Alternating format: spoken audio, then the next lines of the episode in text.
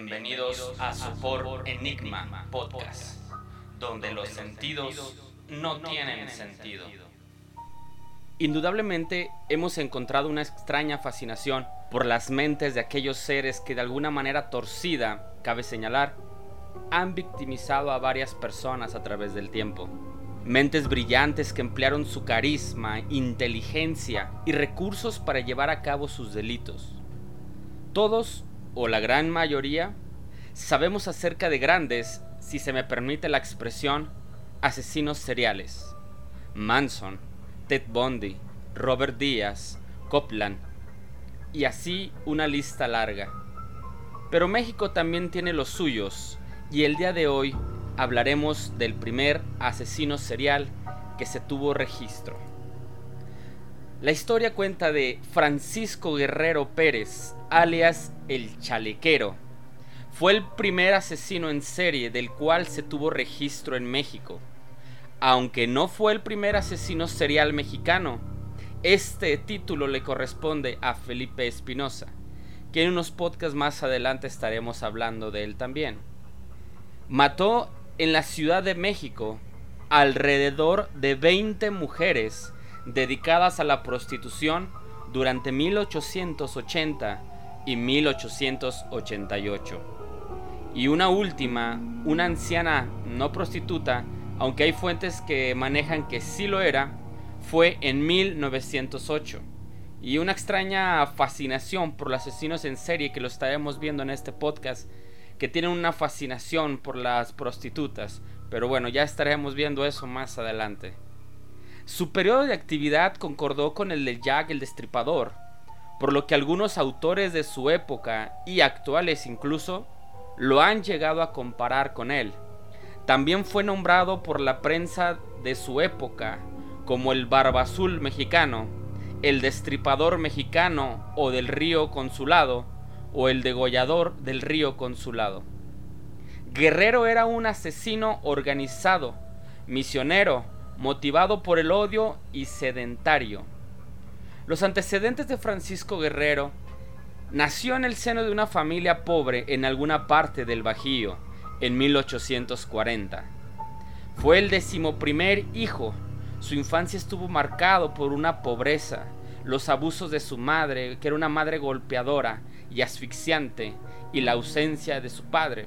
Otro ingrediente más que estaremos viendo en diferentes asesinos seriales en 1862, a la edad de 22 años, emigra a la Ciudad de México, donde comienza a laborar como zapatero.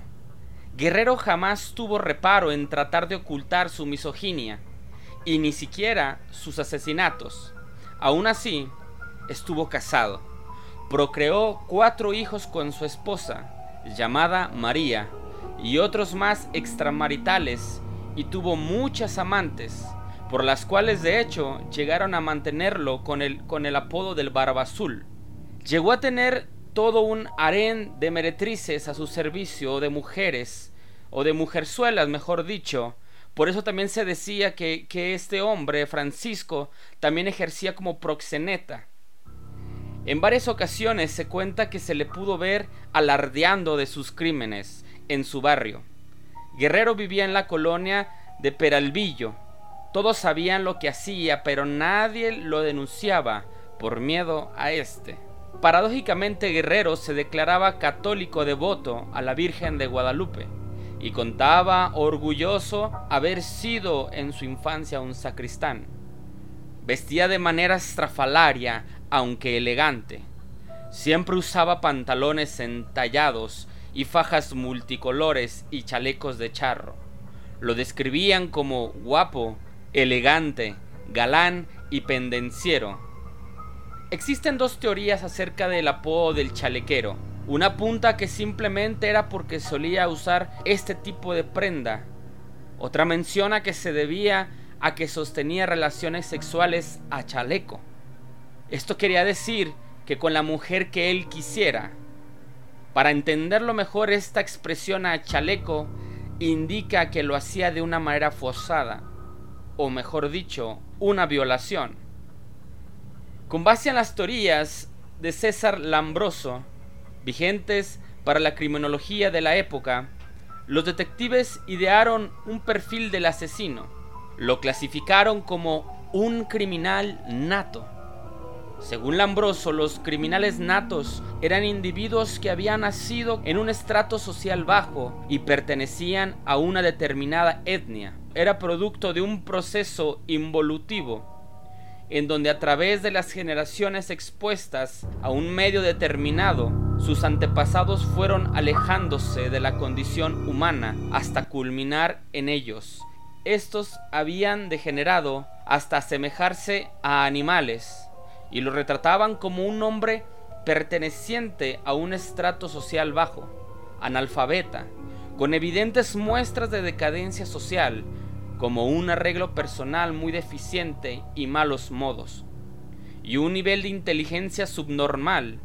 Físicamente tendría tez morena, ascendencia mestiza o indígena incluso, robusto y hombre de rasgos toscos, marcadamente masculinos casi siamescos.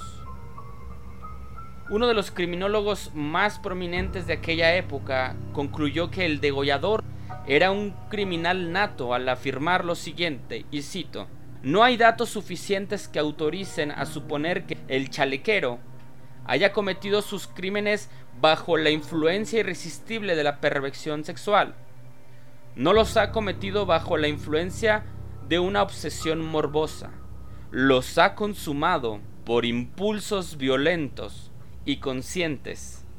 Es por tanto un degenerado inmoral y violento.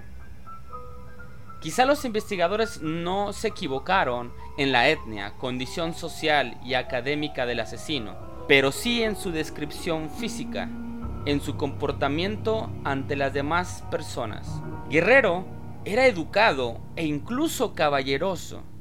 Era así como se ganaba la confianza de sus víctimas y en su capacidad intelectual. Jamás se identificó algún grado de deficiencia intelectual en él, y de hecho, sus crímenes mostraban a un asesino altamente organizado.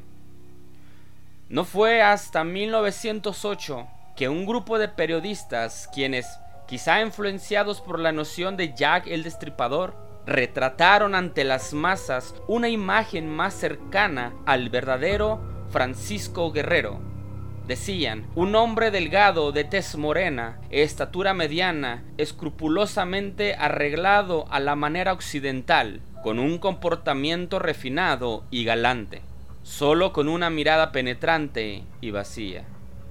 El modus operandi de Francisco Guerrero Pérez, alias el chalequero, abordaba a sus víctimas con el pretexto de hacer uso de sus servicios.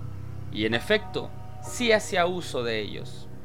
Posteriormente, las amagaba y las ultrajaba, las asesinaba por estrangulación o degollamiento, y finalmente, por razones que no están muy claras, quizá para que no pudieran ser identificadas, en algunas ocasiones llegó a decapitarlas.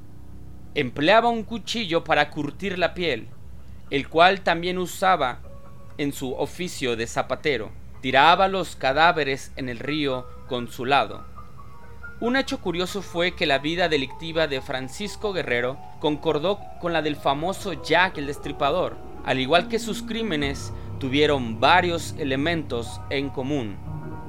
No fue que en 1888, cuando la prensa mexicana publicó la noticia de los asesinatos de Jack el Destripador, los titulares anunciaban, hay un chalequero inglés.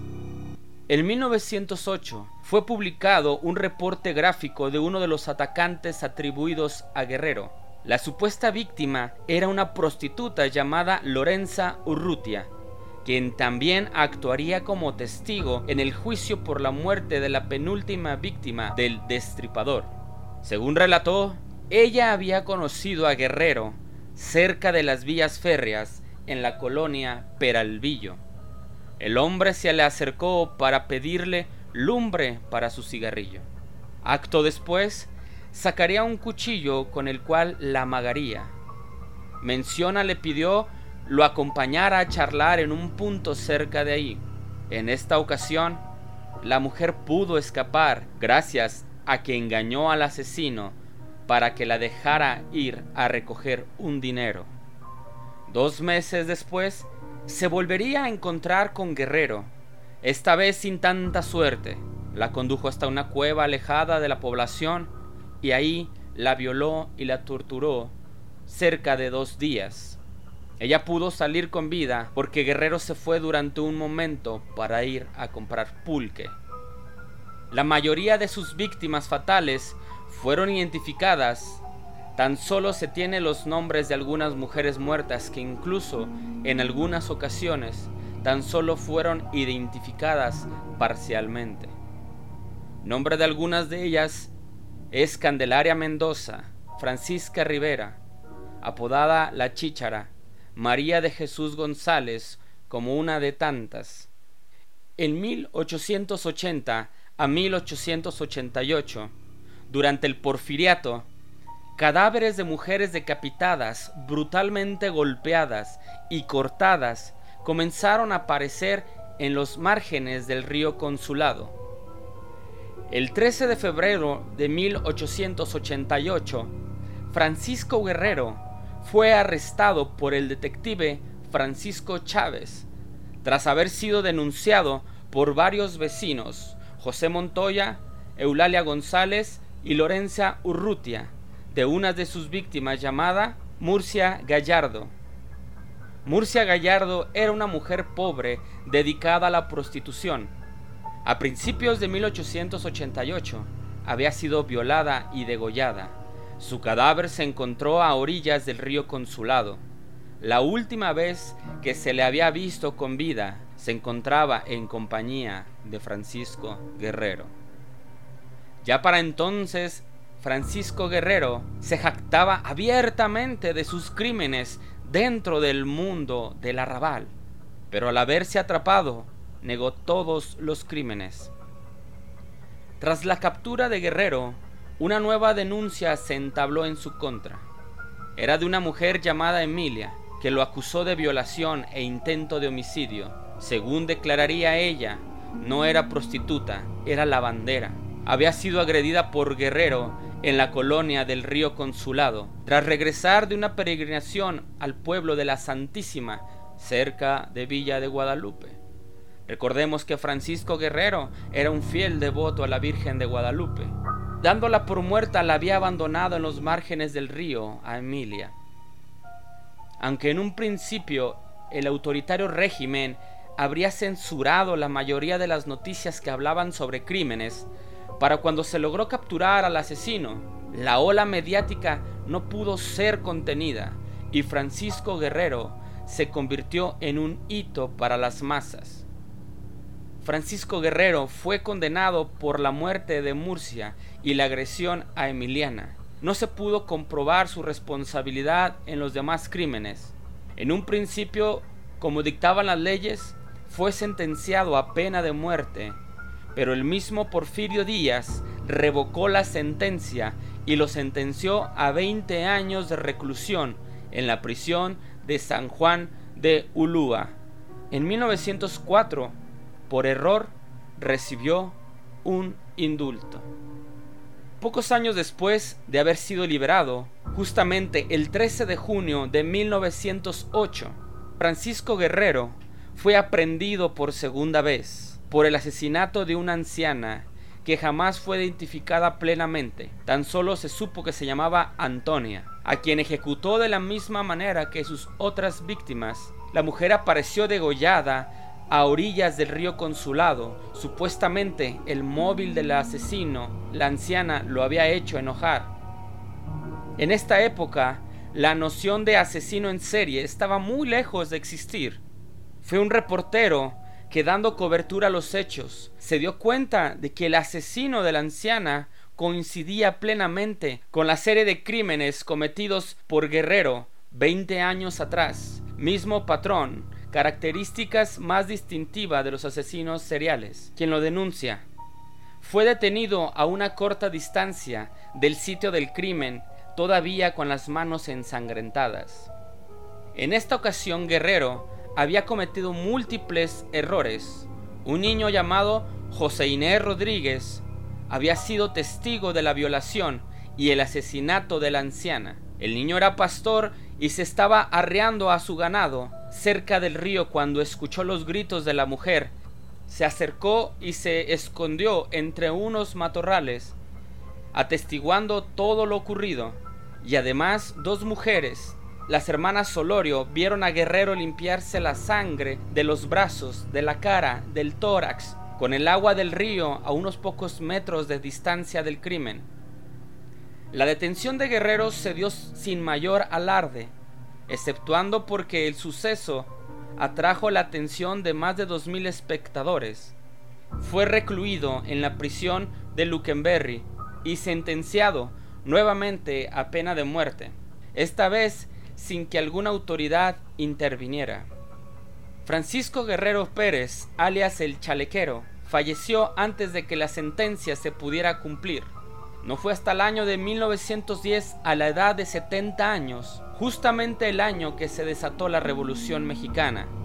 Algunas versiones manejan que murió de tuberculosis, otras manejan la tifoidea como una causa de su muerte, y otras indican que falleció de una contusión cráneoencefálica al sufrir un accidente.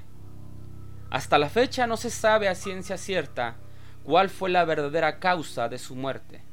Solo se sabe que el signo final de la patología fue una tromboembolia cerebral. Fue encontrado inconsciente en su celda. Posteriormente fue trasladado al Hospital Juárez, donde por fin falleció. Jamás mostró señales de arrepentimiento. Esta fue la historia de Francisco Guerrero Pérez, el chalequero el primer asesino serial mexicano del cual se tenga registro. Esto fue Sopor Enigma Podcast.